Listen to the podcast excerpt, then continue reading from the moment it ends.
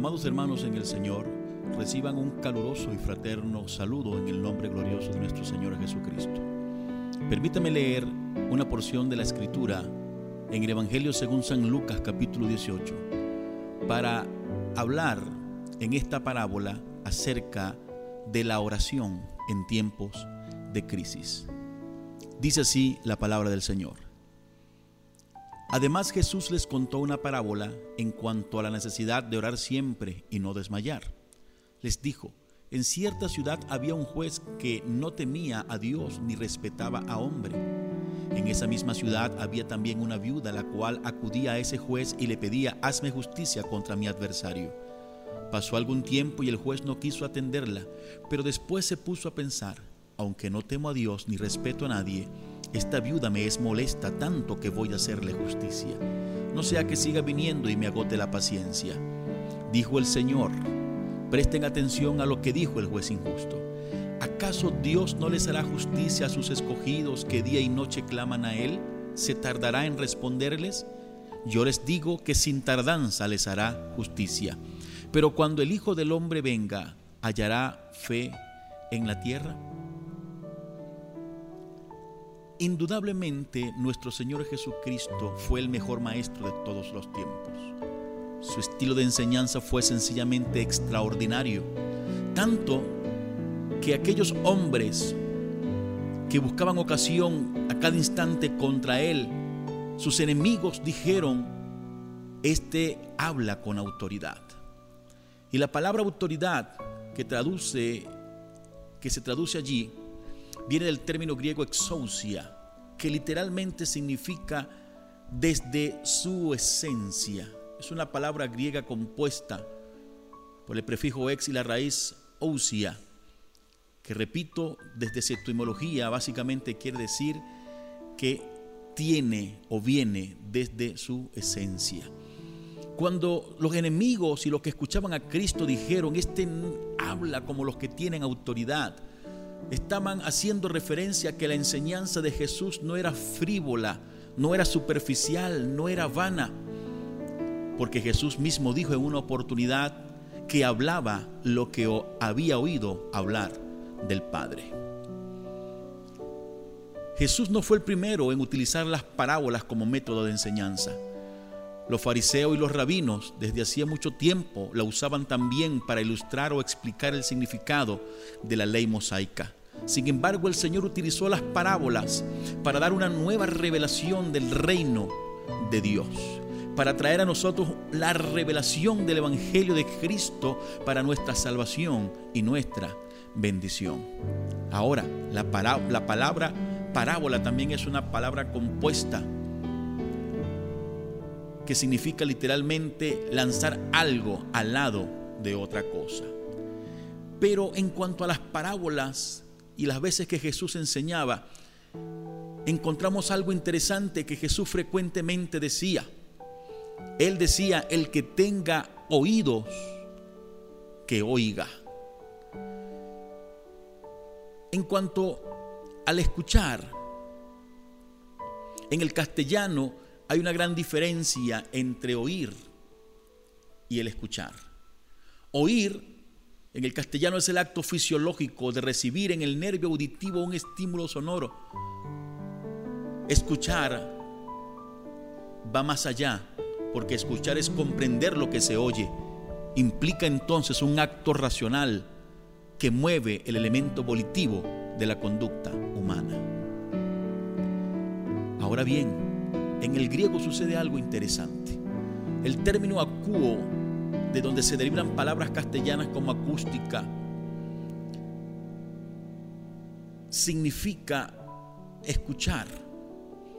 Y el término hipacuo, que muchas veces se traduce como obediencia, etimológicamente significa prestar mucha atención, escuchar en demasía. ¿Por qué digo esto? Porque hay gente que nunca entiende la enseñanza de Jesús. Solo la escuchan como un acto fisiológico. Nunca la enseñanza de la verdadera palabra de Dios, de la genuina palabra de Dios, perfora su corazón. Por eso Jesús distinguió en el Evangelio según San Marcos capítulo 4 a los que oyen de los que escuchan. En este sentido, la parábola es un instrumento que Jesús usó para dar una comprensión más profunda de las verdades divinas. Pero para aquellas personas que no tienen disposición de oír, de obedecer, de atender a la enseñanza de la palabra de Dios, la parábola era entonces un instrumento de ocultación para oscurecer a aquellos que estaban afuera. Así lo dice en el Evangelio según San Marcos capítulo 4. Nosotros en el mundo apartados de Dios, éramos fugitivos de la palabra de Dios en nuestra condición caída. Pero su palabra, cuando hemos creído en el Señor, es consuelo. Pero ese consuelo que es para los que creen, ese consuelo es para los que confían en esa palabra y obedecen esa palabra. Pero aquellos que no creen, aquellos que la rechazan, aquellos que la cuestionan, esa palabra se convierte en juicio el apóstol Pedro dice que Jesucristo es la piedra del ángulo, pero que muchos tropezarán en esa piedra porque desobedecen a la palabra. En este sentido podemos decir que la llegada de Cristo, la encarnación de Jesús, produjo una crisis en el mundo. No entendiendo crisis como comúnmente la asumimos, como momento de convulsión, como momento de tristeza, momento de necesidad, sino desde su etimología. El término crisis significa, entre otras acepciones, decisión, cambio. Entonces podemos decir que la crisis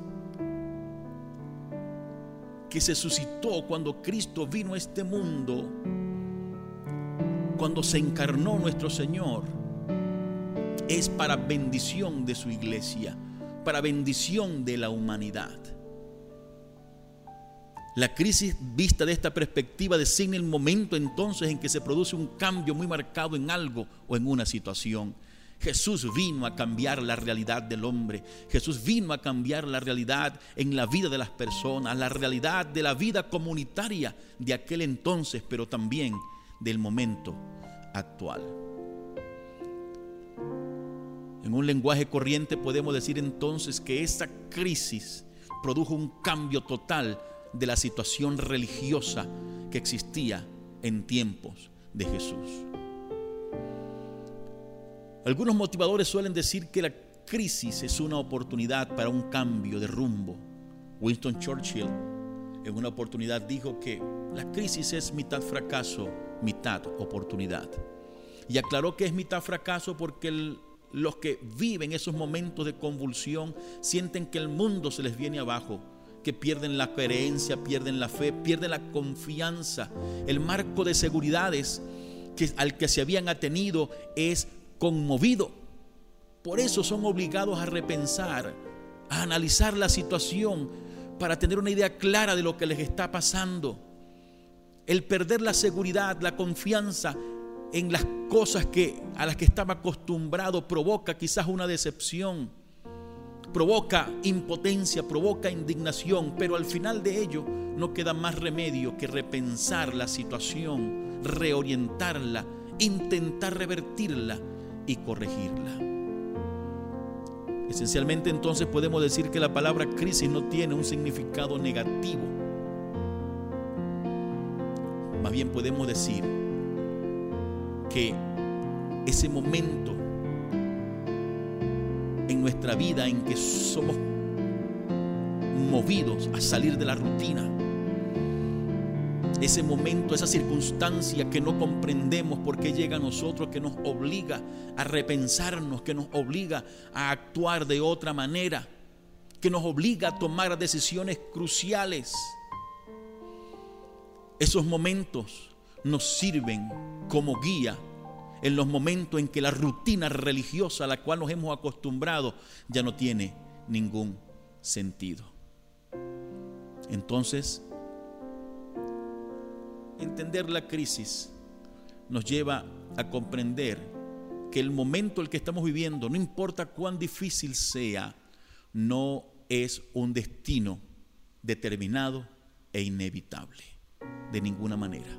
el tiempo de convulsión en la vida de las personas, cualquiera sea la convulsión que se presente, la muerte de un familiar, eh, la decadencia económica, la necesidad, la enfermedad, la frustración, los problemas conyugales, los problemas familiares, cualquiera que estos sean, son momentos para la decisión con valentía, son momentos para tomar decisiones con capacidad y autoridad, con la capacidad y la autoridad que Dios nos ha dado por su Espíritu Santo.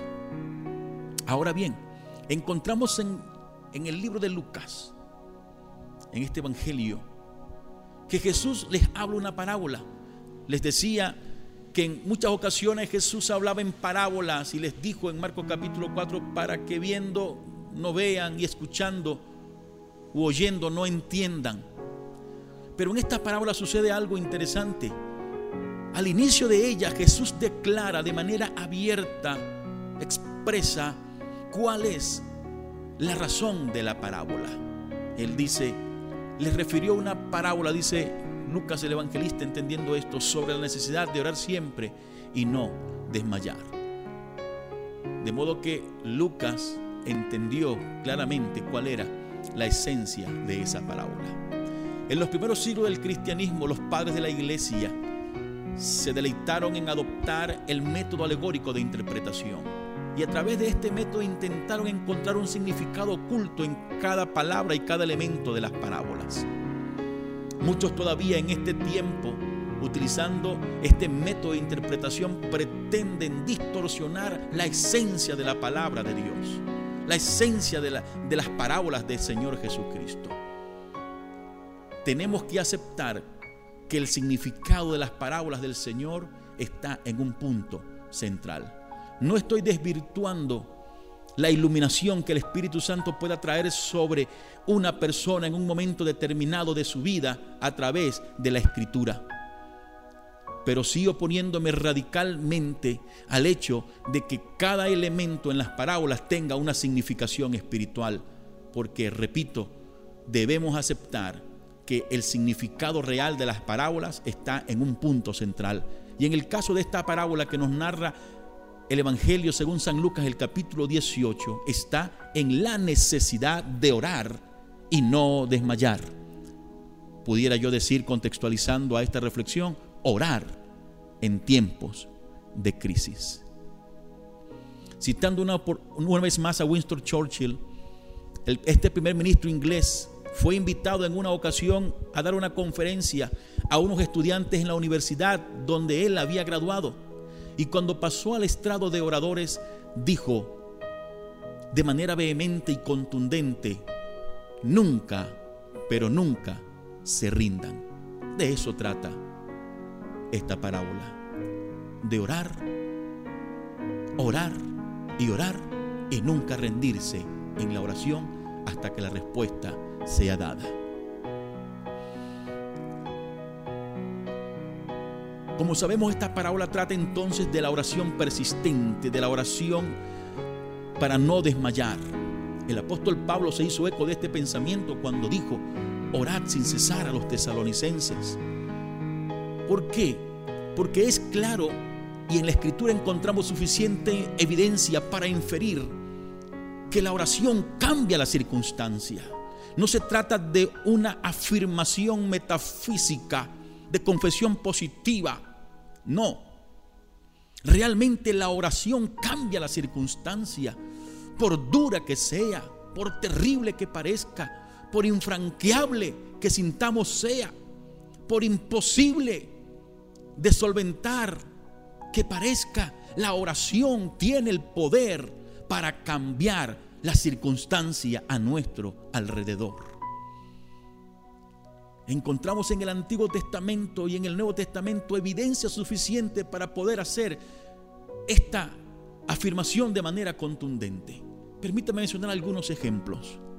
Sé bien que todos recuerdan cuando Israel trochaba por el desierto, un pueblo que había dejado de ser obrero en Egipto, un pueblo que no tenía hasta ese entonces una estructura social bien definida, que iba en búsqueda de algo mejor.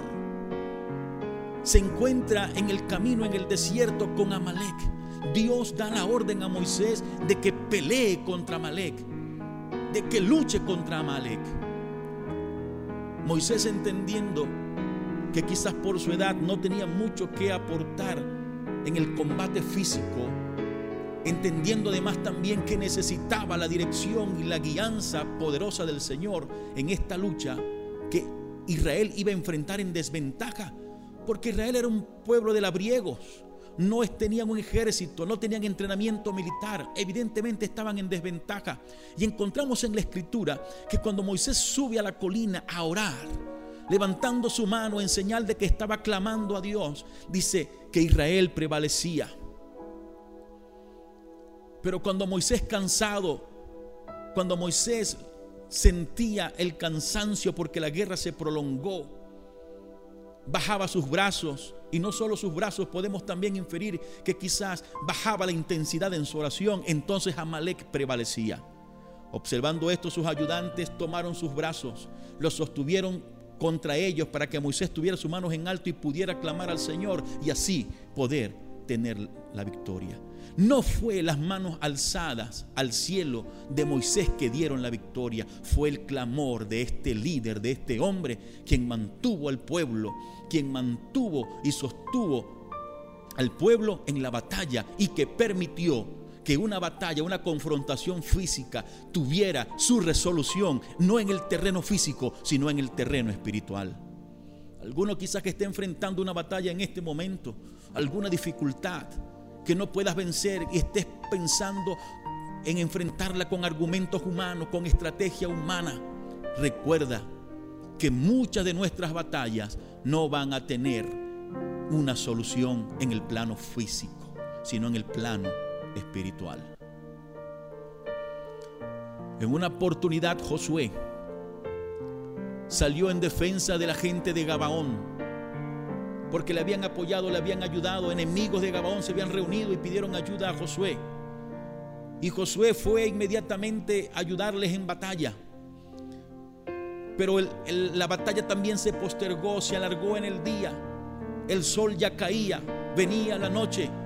No podía permitirse Josué, el ejército que él comandaba, permitir que cayera la noche porque podía sus enemigos tomar un segundo aire, replegarse, reponerse, reorientar la batalla y sería más duro todavía.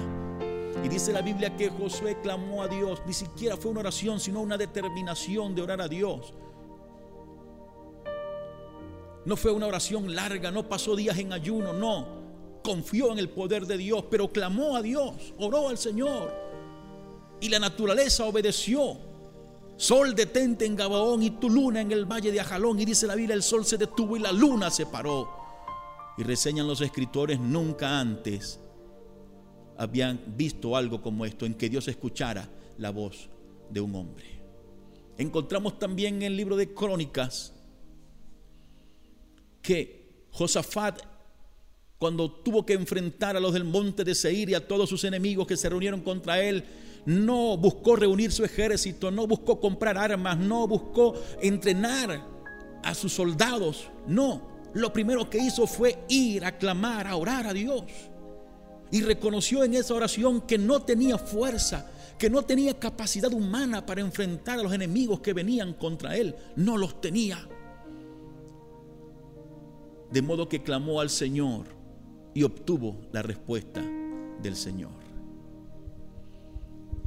Elías en el monte Carmelo. Me llama la atención que Santiago dice, Elías era un hombre sujeto a pasiones iguales que las nuestras. Alguno en una oportunidad interpretó que Elías era un carnal. No, lo que la Biblia quiere decir esencialmente era que Elías era un hombre como usted y como yo, un ser humano a quien le dolían la cabeza, a quien se le cansaban los pies, quien tenía cólicos estomacales, era un hombre que se airaba, que se deprimía, que tenía debilidades de carácter, como cualquier ser humano. Es lo que quiere decir Santiago cuando dice esta expresión. Pero dice la Biblia que Elías enfrentaba a los profetas de Baal y de Acera en el monte Carmelo en un momento crucial de la historia religiosa de Israel. Israel había, se, había apartado del Señor. Israel había caído en una prostitución idolátrica terrible. Así que Elías tenía la misión de estar allí, pero Elías sabía que él no podía hacerlo, que no tenía armas, que no tenía argumentos, dependía de lo que Dios hiciera. Dice la escritura que luego que preparó su holocausto y preparó todas las cosas, metió su cabeza entre sus rodillas para clamar a Dios. Y decía, Jehová responde, Jehová responde, que sepa este pueblo que tú eres Dios y que yo soy tu siervo. Y dice la escritura que fuego descendió del cielo, consumió el holocausto y el agua que habían puesto alrededor de, de aquel sacrificio. Y el pueblo gritó con euforia y con alegría, Jehová es el Dios, Jehová es el Dios. No era porque Elías era un profeta o porque Elías tenía una designación ministerial, no. Era un hombre sujeto a pasiones como las nuestras, recuérdalo, pero clamó al Señor con fe, clamó al Señor incesantemente y el Señor respondió a la oración y transformó la realidad espiritual de aquel entonces. La oración de Moisés cambió la realidad prevalecieron contra Malek. El clamor de Josué cambió la realidad, tanto que hubo una eh, detención de los procesos naturales, de los principios naturales de rotación de la tierra. En aquella oración Josafat reconoció su debilidad y se refugió en el Señor y el Señor lo libró de sus enemigos.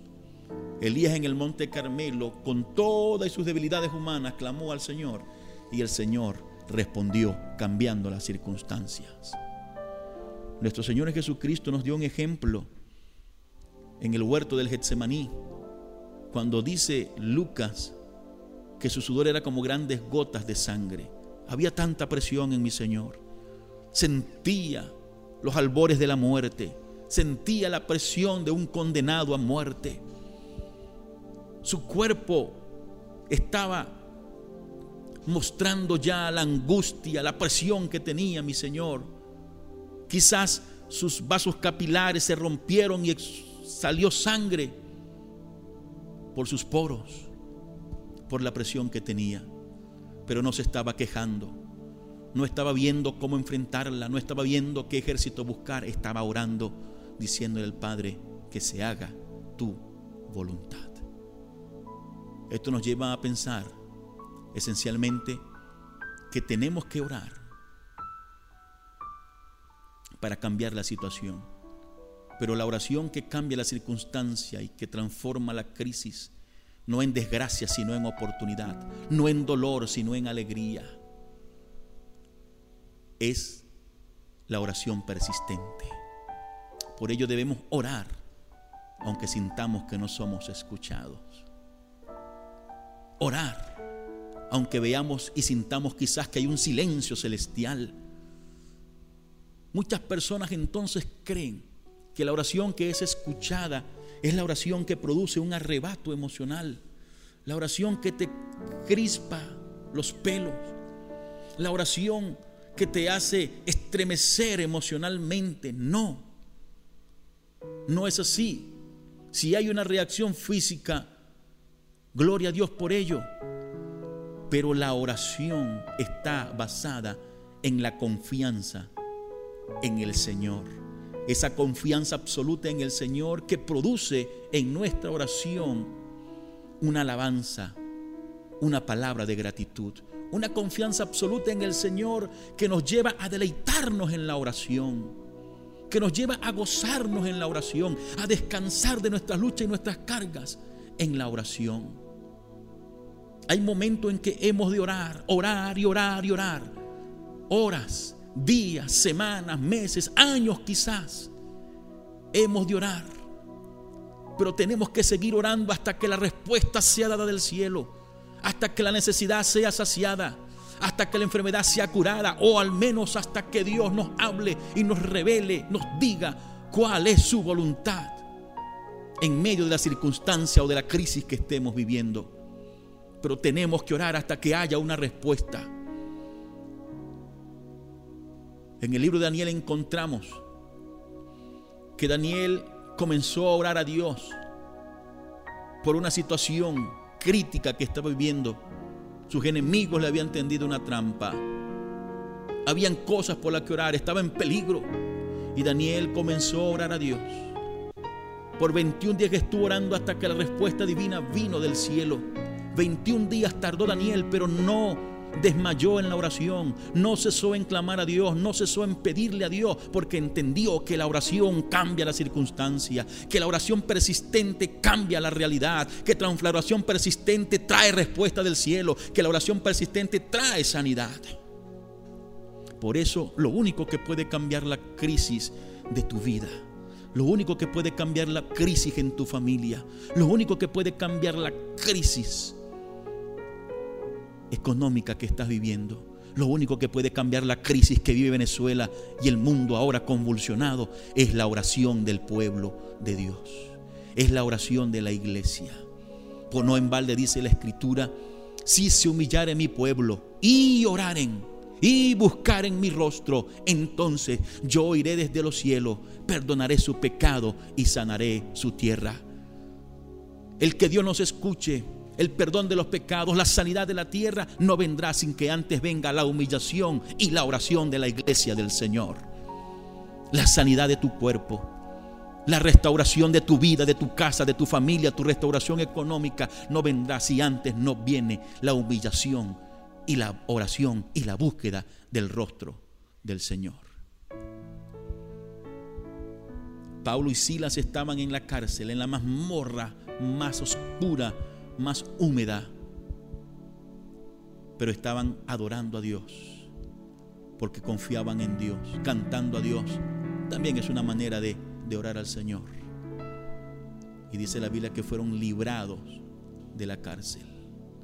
Pedro estuvo en la cárcel y de manera sobrenatural, escuche bien, sobrenatural, fue librado de la cárcel. Todo a causa de qué?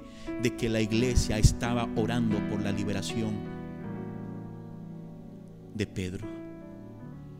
Un gran líder comunista de la extinta Unión de República Socialista Soviética dijo, hay que compeler, hay que reprimir y eliminar a los cristianos porque es más peligroso que el ejército norteamericano, un grupo de hombres y mujeres orando a Dios. Aún los que no creen en Dios reconocen que un grupo de mujeres, de hombres y mujeres redimidos por la sangre de Cristo, clamando a su Dios, pueden cambiar y transformar realidades, pueden cambiar naciones, pueden cambiar a este mundo. Finalmente nos enseña esta parábola que Jesús dice, ¿acaso Dios no les hará justicia a sus hijos que claman a Él día y noche. Nosotros servimos a un Dios que reivindica a su pueblo, que hace venganza por su pueblo. En una oportunidad, el apóstol Pablo dijo a la iglesia de Roma que la ira del hombre no obra la justicia de Dios. Digo esto porque quizás alguno esté enfrentando, siendo víctima de la injusticia del hombre, siendo víctima de la injusticia de las autoridades, siendo víctima de la injusticia de la vida, como pudiéramos decir. El pueblo de Dios en el mundo ha sufrido mucho a causa de la injusticia de los gobiernos y de los gobernantes. Pero dice el apóstol Pablo, la ira del hombre no obra la justicia de Dios. Y aclara en ese mismo pasaje del libro de Romanos que Dios dice, mía es la venganza, yo pagaré, dice el Señor. Jesucristo dijo en una oportunidad, hay de aquel que se meta con uno de estos mis pequeñitos. Y declaro una sentencia, mejor para este hombre que se meta con alguno de mis pequeñitos sería que se amarre una piedra de molino y se arroje al mar. Le sería mejor castigo para él que la venganza o, o la justicia que vendrá sobre él por haberse metido con el pueblo del Señor.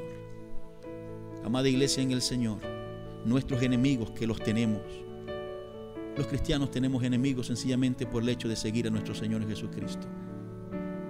Enemigos internos, enemigos externos, humanos y no humanos también, porque nuestra lucha no es contra sangre y contra carne. Pero tengamos la más absoluta confianza y la más absoluta certeza de que Dios nos hará justicia en el tiempo de Dios, en el Cairo de Dios, en el tiempo perfecto de Dios, Dios nos hará justicia. Los que te han señalado, los que te han criticado, los que se han burlado, los que se han mofado de ti, tendrán que agachar su cabeza y reconocer que eres hijo de Dios, que eres hija de Dios, porque Dios te hará justicia, porque Dios te reivindicará. Ese es el Dios a quien nosotros servimos. Amada iglesia en el Señor, no dejemos de orar tu situación de crisis, la circunstancia crítica que estás viviendo, solo será posible transformarla a través de la oración persistente. Confía en el Señor, no te desanimes, sigue clamando a Dios, sigue orando, que respuesta segura tienes del cielo. Dios les bendiga.